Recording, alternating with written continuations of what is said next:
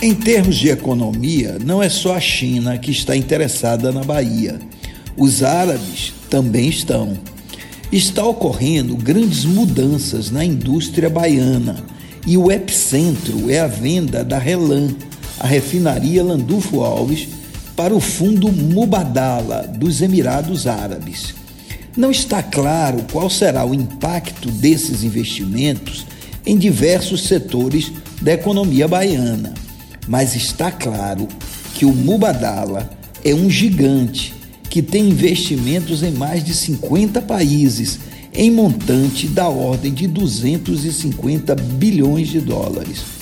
Concretizada a compra da Relan, o fundo árabe, que já controla a Detém Química em Camaçari, passará a controlar mais de 30% da indústria de transformação do Estado.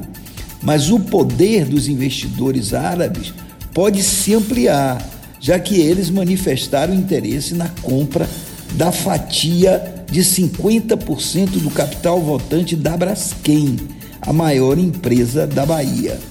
Se vencer a disputa e comprar a Braskem, o Mubadala passará a controlar mais de 70% do setor químico petroquímico e será responsável por mais de 50% do PIB da indústria de transformação baiana.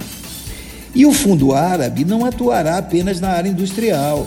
Será, na verdade, o maior grupo empresarial da Bahia, pois adquiriu, junto com a Relan, uma rede de oleodutos, uma fábrica de asfalto, uma central termoelétrica e uma estação de tratamento de água e efluentes.